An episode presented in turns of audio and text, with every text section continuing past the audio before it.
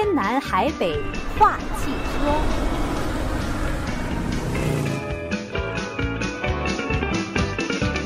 听众朋友好，周一晚上的五点零九分，欢迎您继续锁定天南海北话汽车节目，我是丁月，我是李进。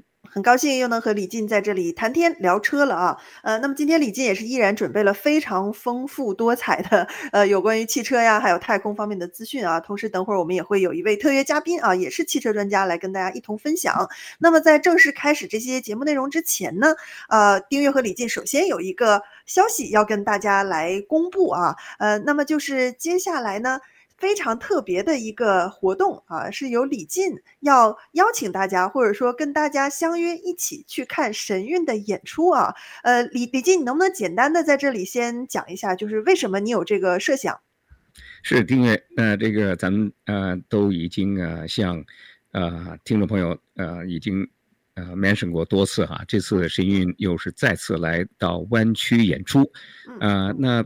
呃，在圣荷西呢，他们是首演哈，比旧金山还要早一点，所以呢，呃，我李进呢是作为一个节目主持人呢，很希望能够借这个机会，跟咱们听众朋友呢一起去观赏这个声音演出。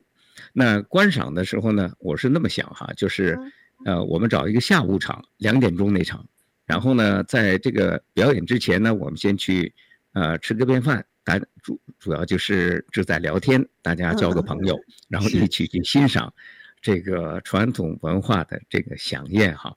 那特别是我觉得，呃，尤其是现在啊，大家都已经意识到了，就是社会的这个风气啊，已经是每况日下。你看这个，呃，旧金山也好，湾区也好啊，简直就是已经感觉到，呃。我来美国也也就是几十年，但是最近这十年，呃，社会的这个情况，从教育、从社会等等这种呃乱象，呃，简直是呃不得了，呃，但是在这个情况之下呢，我觉得特别是对咱们的呃第二代吧，呃、嗯，华人第二代是吗？华人第二代就是他们生活在生活在这个美国啊，会。会呃感到就是说呃跟父母的就是说咱们这中国的这个传统文化到底嗯真的有好在什么地方对不对？嗯，是有时候会有 代沟是吗？就是因为我们是第一代来的，对，绝对是有代沟。呃，所以呢，呃，我觉得在这个时候哈、啊，看神韵演出呢，我觉得有有两个好的 benefit，一个就是说能够帮助我们第二代能够真正见识到，嗯。中国传统文化，那第二呢，实际上是对我们自己有好处。俗话说呢，就是什么？咱们中国的这个，你知道那个，呃，拆字啊，繁体字那个“药”，是不是就是那个“月”加个草字头嘛？对不对？是啊。实际上就是说，其实东西方都有这个呃共识，就是说呃，什么这个我们身体的健康可以有食补，对不对？吃对健康的食品，同时呢，从精神方面来讲呢，你。这个欣赏一个好的这个音乐和这个舞蹈，这个视觉的这个享受啊，嗯，是有这个正能量，对身体的健康是绝对有好处的。嗯，OK，所所所以您是从神韵的演出当中，呃，因为我知道您多次观赏啊，年年都去，是因为在这当中给了您很多的力量吗？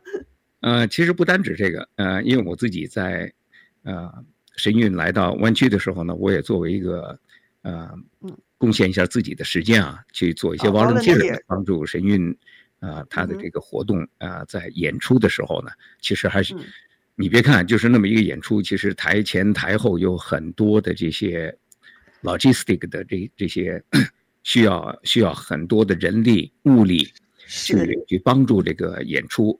成功的演出，嗯、你知道？嗯哼，是对。说到这儿的话，对，我觉得这又是一个一个 long story 了哈。就是呃，李进确实为这个演出付出了很多啊。呃，但是呢，我觉得就是他有他值得的地方。这就为什么我们每年啊神韵来的时候，呃，希望之声电台这么大力的向大家推荐哈。如果您没看，那一定要去看；如果看了的话呢，也值得一看再看哈。刚才李进已经。把他的想法都大概的说了出来了哈。那在这里也是真诚的向各位听众朋友发一个邀请。那如果您想要看，然后刚好啊，在就是李进指的是这个一月一号下午吗？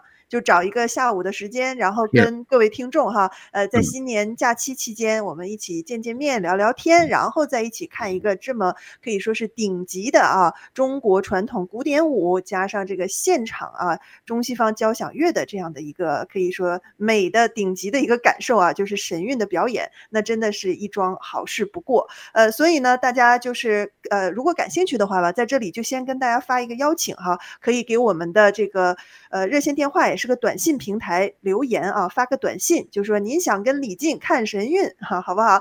我们还是呃八八八二七五一六二八八八八二七五一六二八。那我们会根据各位听众的这个反馈意见，然后也可以对这个行程呢再做出更多的一个调整，好不好？好，嗯，嗯好。那在这里就是丁月和李进啊，向大家发出这个邀请啊，呃，那么。再说一遍，如果您感兴趣的话啊，呃，想和李进一起在一月一号新年的时候看神韵呢，就短信留言给我们八八八二七五一六二八。那因为毕竟是汽车节目，不占用过多时间，在这里预告一下，丁月是在六点钟的时候哈、再次邀请李进更多的分享啊，他这么多年来看神韵，为什么这一次他主动想要邀请各位听众朋友一起去看他的一些感受和心路历程啊。所以您感兴趣的话呢，也可以等会儿汽车节目结束之后别走开哈、继续。听我们六点的节目，呃，那么接下来我们言归正传啊。今天李静我一看这个，呃，提前分享给我的一些 outline 又是非常丰富的资讯。那么首当其冲，这周我想很多听众朋友也关注到了，就是这个 Cybertruck 啊，已经正式上市了啊。那它有哪些看点呢？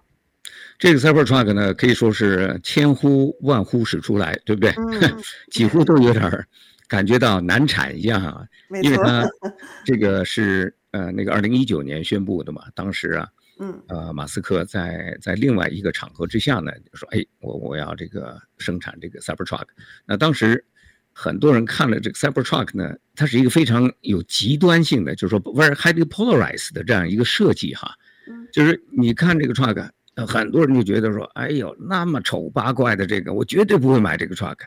但是也有差不多到现在为止有两百万个。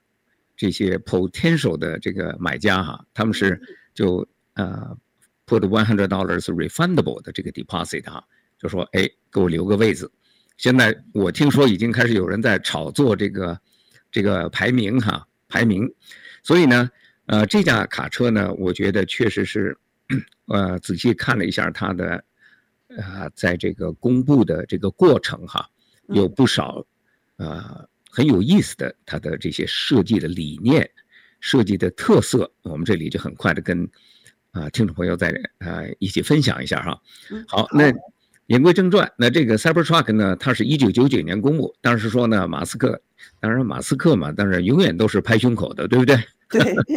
当然说，就我这个呃最高的这个哎呃起价四万美金，嗯，然后呢，在这个他会在这个。呃，有最高五百英里的这个续航力，那当时大家一听，当然不是说四万的这个版本你就可以有五百英里哈，当然他说我最高配的那个有五百英里的续航力。好，那四年后的今天怎么样呢？做到了吗？说吧，四年后在这个今天的这个价格呢，首先是比四年前呢最低的那个价格呢高了百分之五十。哇哦！啊。这是通货膨胀闹的吗？对，其实大部分是通货膨胀哈。哦。啊，因为什么呢？我看了一下，像福特的 F 一五零，闪电皮卡哈，当当时在，呃，不要说一年半之前啊，他刚刚 announce 福特 F 一五零 Lightning Pro 的那个闪电皮卡呢，他说原来的价格是四万块钱。哦。啊。而现在呢，你买的时候你大概要六万块钱。是啊，这个涨价幅度更高呢。呃，就就都是说，大家其实都在涨，啊，因为没办法，你这个政府在那拼命钞票，嗯，你东西没变呢，那当然只能对不对？有这个通货膨胀了，哎，然后呢，特斯拉的它这个，呃，这个 Cybertruck，我们叫赛博皮卡哈，有三款，一个是标准版的这个后轮驱动，一个是双马达四轮驱动，还有一个是三马达。野兽型叫 Cyber Beast，啊 起的这个名字很酷啊。哎，很酷。好，那首先续航力方面来讲呢，并不是十分突出，因为它没有达到这个五百英里哈。那那你说那到底不是五百英里是多少英里呢？它是这样。最低配的那款呢，就是后轮驱动的哈，那个呢，它的这个续航力是二百五十英里，这个普普通通，谈不上。就说大概你作为，比如说我是一个呃这种呃 contractor，对不对？我要去帮人家做装修啊，什么这个二百五十里还勉强可以，但是你每天可能都要充电回家哈。对，然后加上 Cybertruck 呃四轮驱动的话呢，啊不错，它可以达到三百四十英里。嗯，OK。然后 Cybertruck 这个 Beast 三马达，嗯，可以达到三百二十英里，那价格分别是六万、八万和十万。哦，六万、八万和十万。其实这续航力没差太多呀。那其他方面的性能有很大差距吗？呃，续航力它是这样，呃，因为它这次呢，呃，他说呢，假如你真的是需要这个长长距离的续航力呢，你还可以买一个，嗯，这个 extended battery，它有点像是在这个货呃皮卡，你知道很多人呃人开这个皮卡的时候，它后边有一个在那个呃后后后边的那个。货斗的那块儿，它放一个工具箱，就是横着放的嘛，对不对？然后它这个特斯拉呢，有一个这个电池，你可以横着放在那儿，但是它没有具体的讲，你这个电池是永远放在那儿呢，还是要用的时候放在那儿呢，还是怎么样？而且这个电池重量如何？是比如说李进我买一个皮卡，又买了一个这个 extended 的这个 range battery 的话，那我自己能扛进去吗？对不对？嗯、好问题哈。哎，啊，这个、所以这个就是有需要的人再去跟他进一步的咨询了，就得是吧？是的，呀、嗯。然后它的这个呃加速力很有意思。哦。它呢就是呃最标准版的加速力六点五秒，零到六十哈，或者他们叫破百六点五秒。这个呢作为一个皮卡来讲已经是不慢了哈，六点五秒，因为这是很重的皮卡。是。假如你是来个双马达的那个 all-wheel drive 的话呢，这个 figure 就马上到三点九秒，这个已经是非常非常快了哈，哦，非常快。当然，假如你比如说丁月说，我还是不够，嗯，我抱着小孩我都要开快点儿，我我觉得够了啊。你说我买个皮卡，我又不指望他去参加什么勒芒大赛是吧？对，不是有的人买皮卡呢，就是不是为了载货。就是为了这个酷，对不对？啊，追求速度，嗯，对，那你就买这个 Cyber Beast 野兽版，那然后它的加速力呢是二点六秒，嗯，二点六秒是什么概念呢？什么概念？哎，就是说呢，它跟保时捷九一一的一个标准版来做这个这个加速比赛哈，嗯，就是在这个 Google 上你都和 YouTube 上面你可以看到这个视频，它怎么说呢？就是这个 Cybertruck。后边拖这个平板拖车，上边有一辆九一一，哦，保时捷九一啊，然后和这个赛道的另一辆九一一，就是说我拉着一辆九一一，我跟你赛，嗯都快过这个九一一。嗯，好，这有点太过打脸一点啊。是啊，是啊。好，那李进那个刚才导播说咱们嘉宾已经到了哈，如果用最后一分钟时间，你再总结一下这个 Cybertruck 呢？呃，总结一下的话呢，就是它呃，我觉得这个它呃整体上来讲呢，我觉得只要它能够进入量产，它可能可以把这个呃价格呢再进一步降低。呃，当然它有几个特色呢，就是第一，它也是首次。呃，提供了这个双向充电和供电哈，就是说它可以给你加供电。假如你万一这个 P G 逆啊断电，对不对？哎，你仍然可以煮咖啡、煮供这个煮饺子或者怎么样哈，这个没问题呀。而且呢，它是首次呢，它是不用十二伏的电池。你知道大家都是车里都是十二伏电池，它是用四十八伏电池。嗯，哎，OK，四十八伏电池。对，然后呢？这个它整体的来讲呢，我觉得只要它能够哈，这个投入量产的话呢，我相信在市场上有它的一个一个定位。我们可以先呃休息一下，回来之后有时间我们再继续再谈一下细节。天南海北话汽车。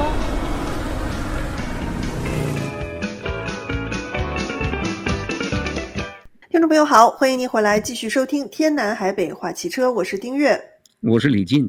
嗯，那么各位听众朋友，除了我们在场的啊这一位熟知的汽车专家李进之外呢，今天我们的节目又请来另外一位汽车专家啊，呃，其实也我们也请了好多次了，就是美湾车辆事务所的老板麦克啊。那麦克他的这个车辆事务所呢，是提供全方位的跟车相关的各种各样的服务哈、那麦克本人呢，也是精通只要跟车相关的各种资讯。很高兴再次请到您，麦克。嘿，谢谢大家好。请问大家今天过得好吗？很好，谢谢您的问候哈。嗯嗯，好，那首先呃呃，看看李进啊，刚才您的话题还想不想继续聊？如果不聊的话，我们就直接问麦克哈，因为我我知道麦克今天准备了一个特别有意思的话题，是 就是在我们呃真的开车的朋友啊，就是少不了啊。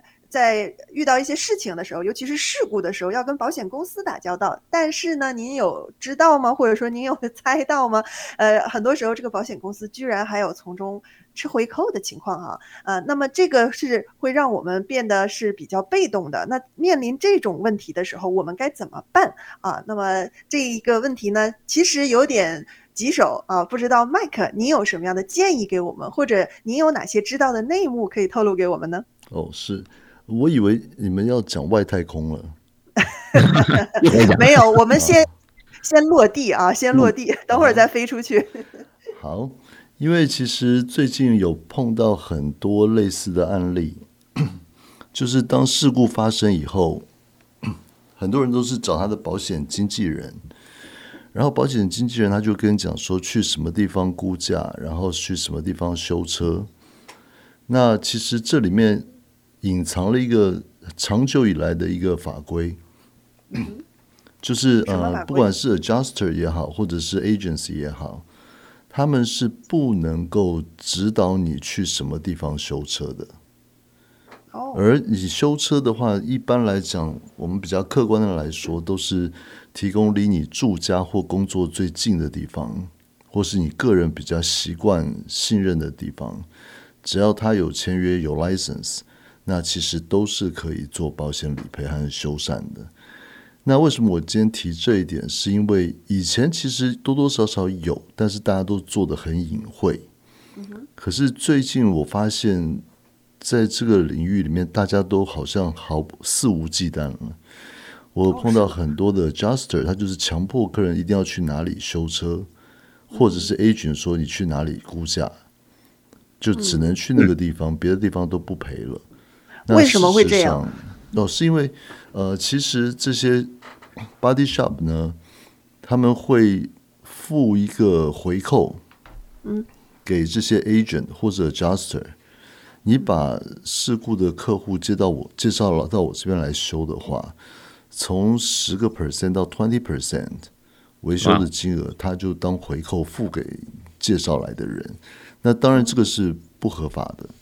那以前也是有在抓，所以现在有很多的保险公司，像比如说 Progressive 或者是 Allstate，他们的 Adjuster 都是外州的，用视频的方式来做估价，就是避免 local 的会，嗯，会优惠他们有合作或是有拿回扣的这些厂商。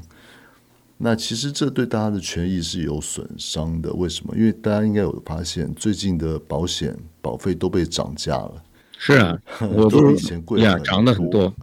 对，然后其实当然有一个是因为现在窃盗砸玻璃的这个，或是偷 catalytic converter 的这个几率很高，但是其实最主要的还是因为如果拿回扣，那就不找麻烦。那修车厂他在估价的时候就可以更肆无忌惮的往上加钱，那导致保险公司的理赔的金额就越来越大。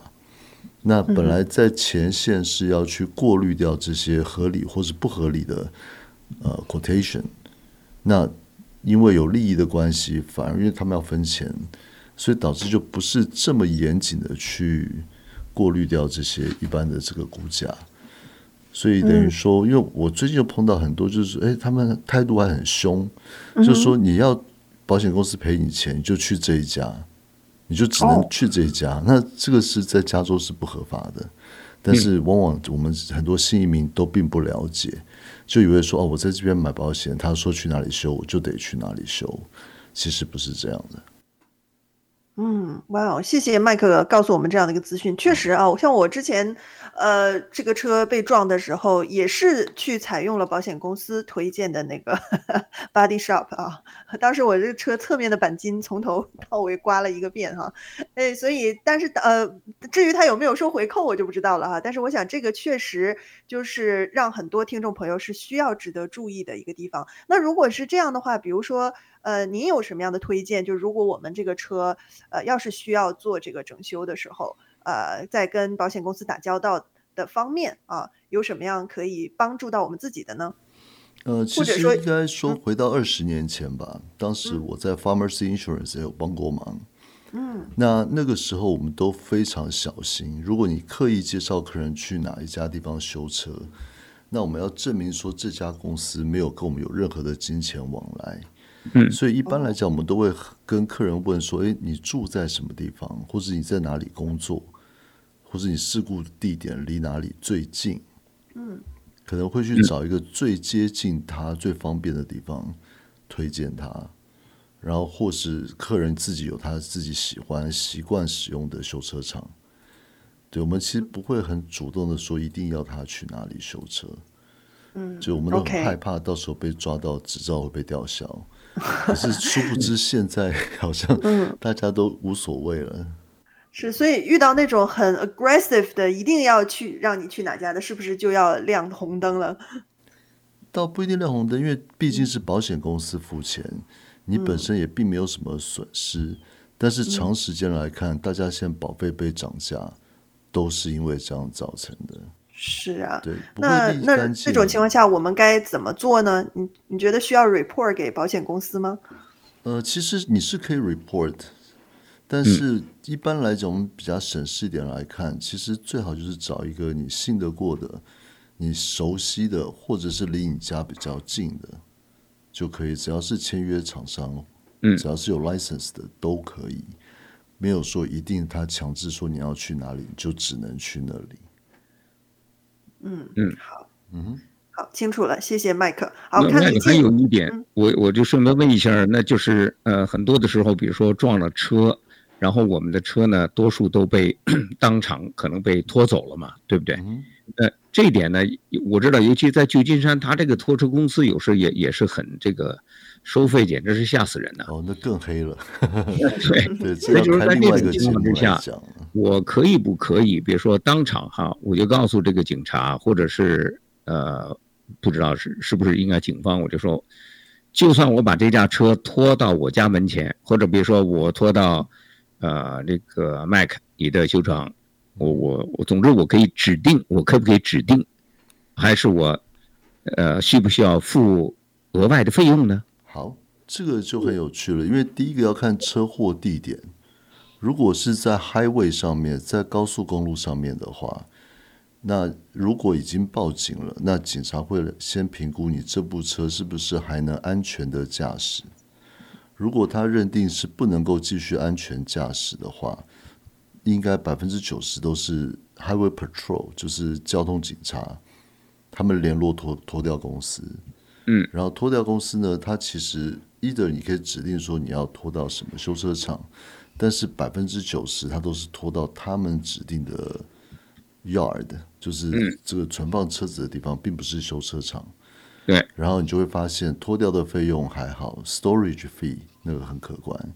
对，那一天一天的算。然后如果你不是上班时间，你要拿车，他要另外再收你一个 after hour 的另外的 extra charge。然后你去拿了，什么都准备了，他说：“哦，你有没有警察的 release paper？” 没有，那你还要再跑一趟警察局，所以一前一后，有的时候我有认识很多人的车子，前后一拖 就放在那边几千块钱的 storage fee 才能把车拿出来了。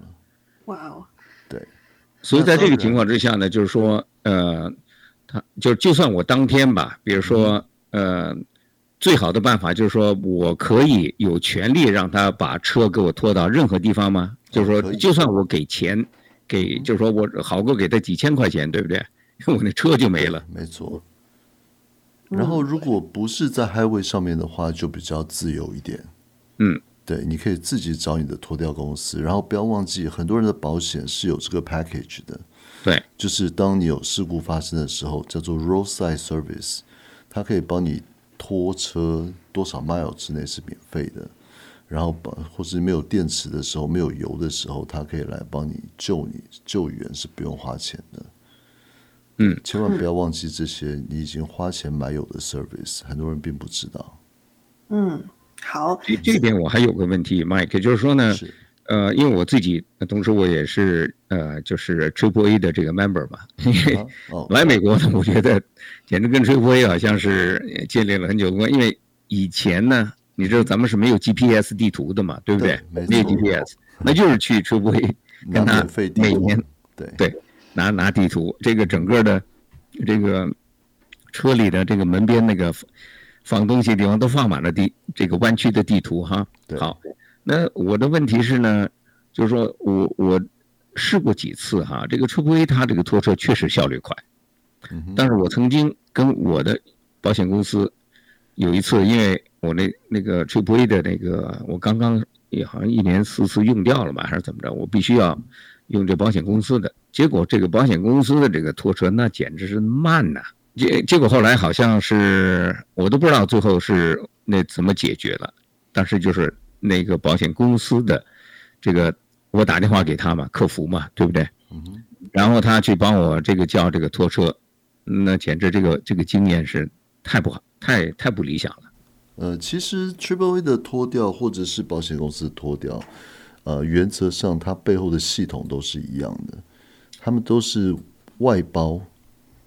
其实我之前有跟保险公司签约做过这样的生意，就是你其实就是 tow truck，你是 towing company，然后你可以跟保险公司签约，就是说在特定的 neighborhood，在这个区域，如果有人打电话，保险公司需要拖车，保险公司就会请这些拖他们签约的拖吊厂去现场服务，然后这个钱是保险公司付给拖吊厂的。嗯，那很多现在拖吊公司服务为什么？品质变得不好，是因为保险公司付钱给拖吊卡车司机的价钱很低。嗯，就好比说，呃，一般正常来讲，若是在十迈以内的拖吊，如果你自己去找拖吊公司的话，估计可能一百多块，一百五十、一百六十或者两百都可以解决。可是保险公司呢，他们签约的拖吊厂商，他们平常拖吊厂商也在私底下有在接拖车业务。可是他跟保险公司签，就是保险公司会主动告诉你什么地方是在你的 region 有车子要拖，但是他们一部车只付七十五块。嗯，对，所以等于说，别人有些拖吊公司呢，他手上有客人，他会先去拖私人叫的，最后了没事了才会去。怪不得保险公司，所以有时候会等很久，就是因为这样子。对，这确实这是这个 insider 的这个才知道的哈。谢谢麦克跟我们分享。那我丁月和李进问了这么多了哈，呃，看看各位听众朋友有没有什么关于车方面的问题哈？无论是这个修车啊、呃、保养啊、呃，还有就是这个车辆方面的一些资讯啊，政府政策什么的，麦克全部都是门门精通哈。呃，所以我们的热线电话八八八二七五一六二八八八八二七五一六二八，任何关于车的问题呢，您都可以打电话来，直接上两位专家哈。来请教，我们马上回来。天南海北话汽车，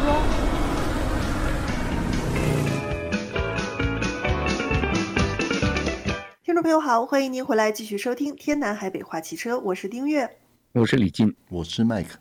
嗯，那么今天除了李静之外，我们又请来了麦克啊，麦克是来自 Mike Bay Auto 美湾专业车辆事务所的老板。那美湾专业车辆事务所呢，提供。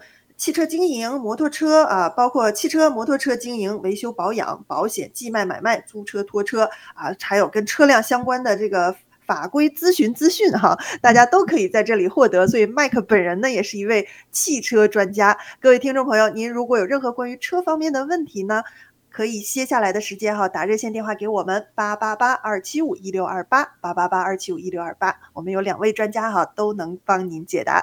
好，下面看李进和麦克还有什么想跟我们分享的？麦克继续问我上一个那个问题哈，就是说呢，他这个，呃，你那么一讲，我就发现我确实有几次，就好像有时候你叫那个 Uber 啊，有时候他那车老是不来，但是这个拖车也是曾经试过，就是说，我看那个车好像已经过来了，而且他现在那个 software 还告诉你离你还有多少分钟，然后呢，突然间这个车就不动了，然后再过还要再过十几分钟，他就告诉你说这架车呢拖车有其他的任务了，他就走了。啊，当然这个当时非常令到人家恼火，因为你你你想看你心里也是很急着，对不对？对，出了故障也好，出了车祸也好。那个时候最这个最难承受的这个打击是什么？突然间，你期待的那个救援的这个这个帮助啊，这个资源突然间没有了。对，它的它的形态就是大概这样。因为其实如果不是像我们是熟悉的话，那一般的客人如果找打电话需要脱掉服务的话，他其实收费可能都超过三百块钱。嗯，那。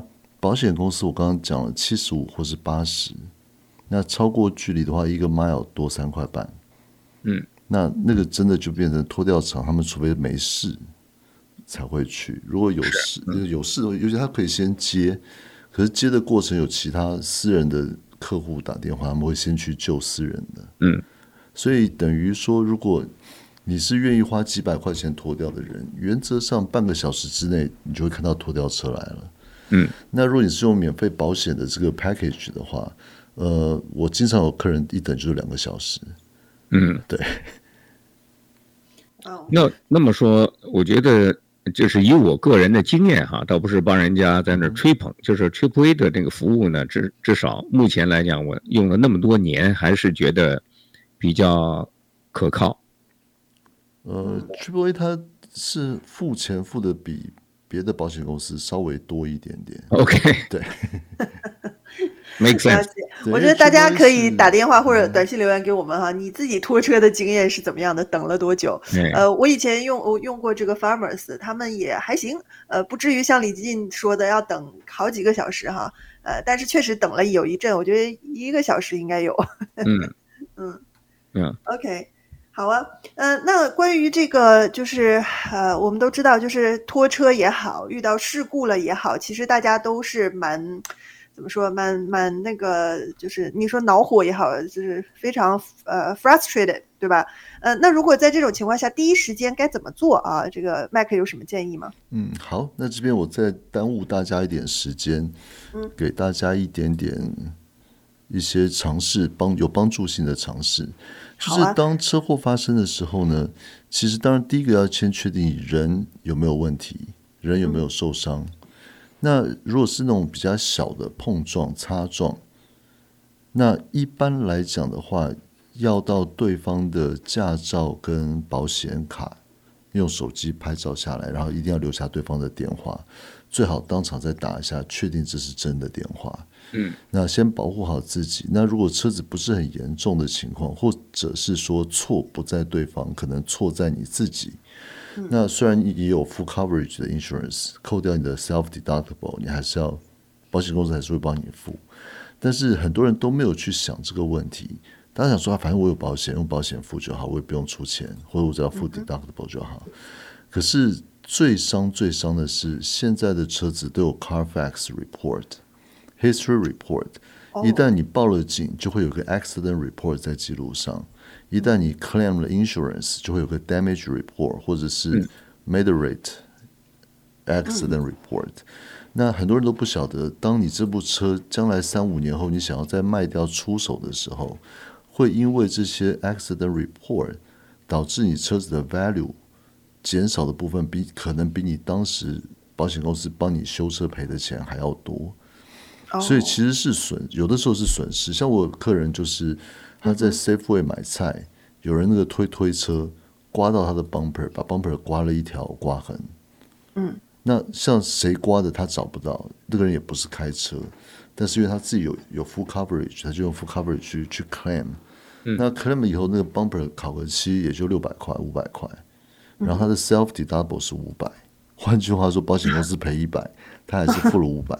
嗯，那结果最惨的是，他来找我，就跟他讲说，你知道吗？这个刮痕一点都对车子来讲一点受伤损伤都没有。可是将来别人你要卖这部车的时候，别人在查你的 history report，不管是 MVTIS 还是 Carfax，嗯，你会发现有个 damage report，甚至是 accident report。那买你车的人并不知道当时发生了什么事，他只看到你你的 front bumper 有 damage，他说那你是撞了什么东西，有没有很严重？那这部车的 value 霎时之间就少了四五千块。哇哦！对，所以你说千万记得，就是当然要留有对方的驾照、保险卡。那再再评估一下人有没有事，人有没有受伤。如果都没有的话，如果不是很贵、很严重的话，有的时候也许就当今天过一个节日就算了，自己可能也就三五百块就把那个东西修好了，但是不会留下任何记录。然后，eventually，你将来在卖这部车的时候，也不会有 value 上面的 depreciation。嗯，OK，好，非常好的建议啊！我想一般人我们第一反应就是有点像条件反射一样，就是要报保险，但是没有去想过说报保险这个事儿划不划算，或者说值不值得哈。是。嗯，好，非常谢谢麦克的建议啊！哎，麦克，像这种情况下，可不可以找您帮忙来这个看一看车或者修一下呢？嗯，我电话不会关机。哦，好，对，不要凌晨两三点打就好了。OK，好的，好的，好。请麦克再呃说一下您的联系电话好吗？是，哦、电话是六五零七五九五九五一。嗯，六五零七五九五九五一，六五零七五九五九五一啊，这是 Mike Bay 呃 Auto，哎，Mike Bay Auto 的老板啊。我个人的行动电话。哦，是您个人的哦，谢谢您分享给我们。打到公司的话，不一定每个人都那么了解。对，还是 打电话给麦克。好好，直接找麦克帮忙哈。美湾车辆事务所。好，那又到了我们休息的时候了，等会儿回来再继续跟您聊。天南海北话汽车。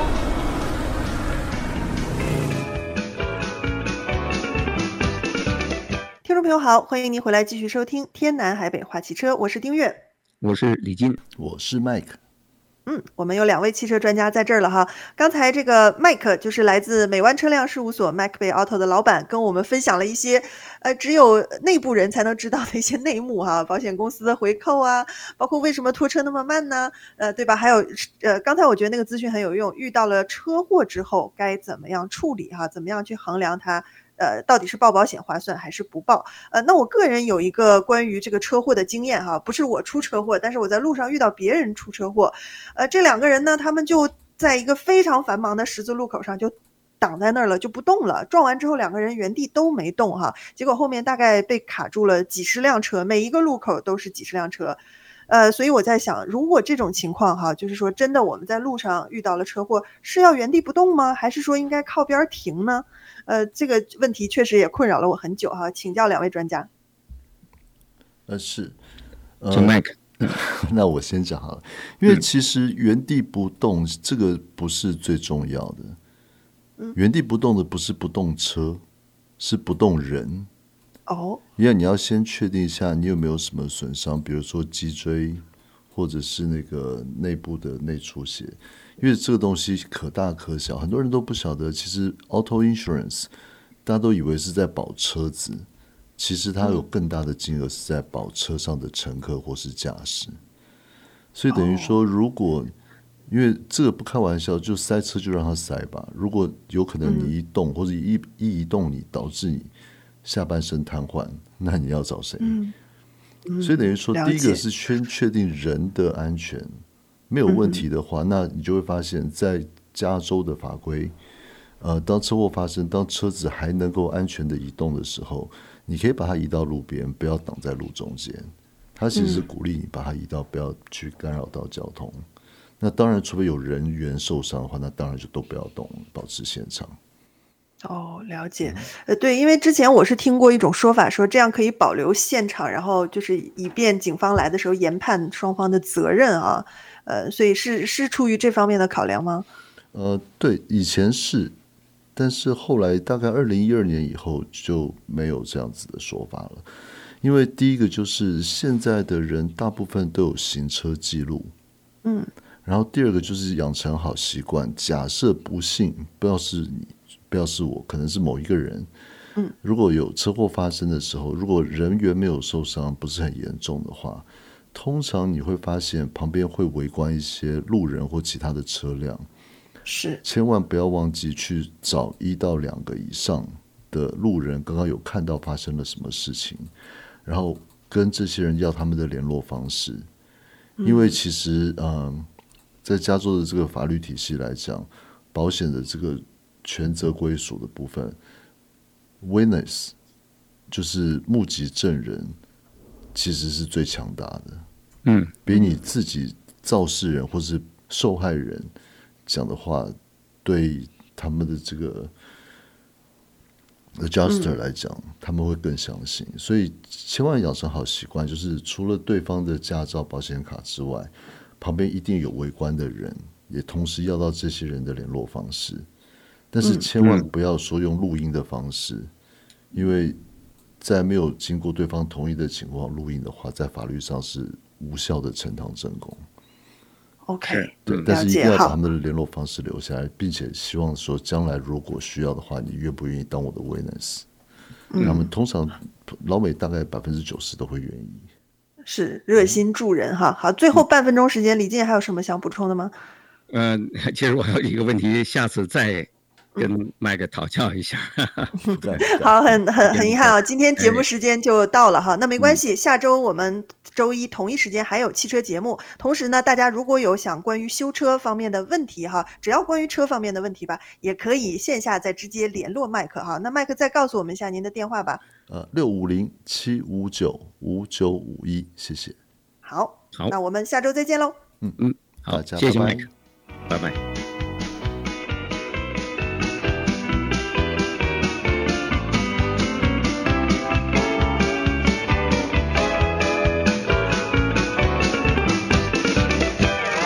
天这么冷。